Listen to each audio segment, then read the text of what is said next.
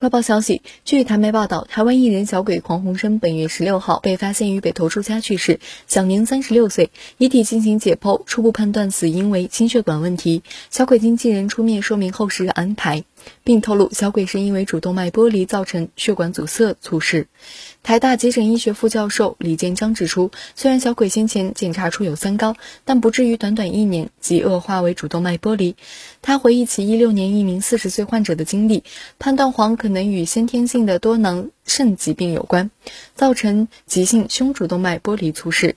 据日媒。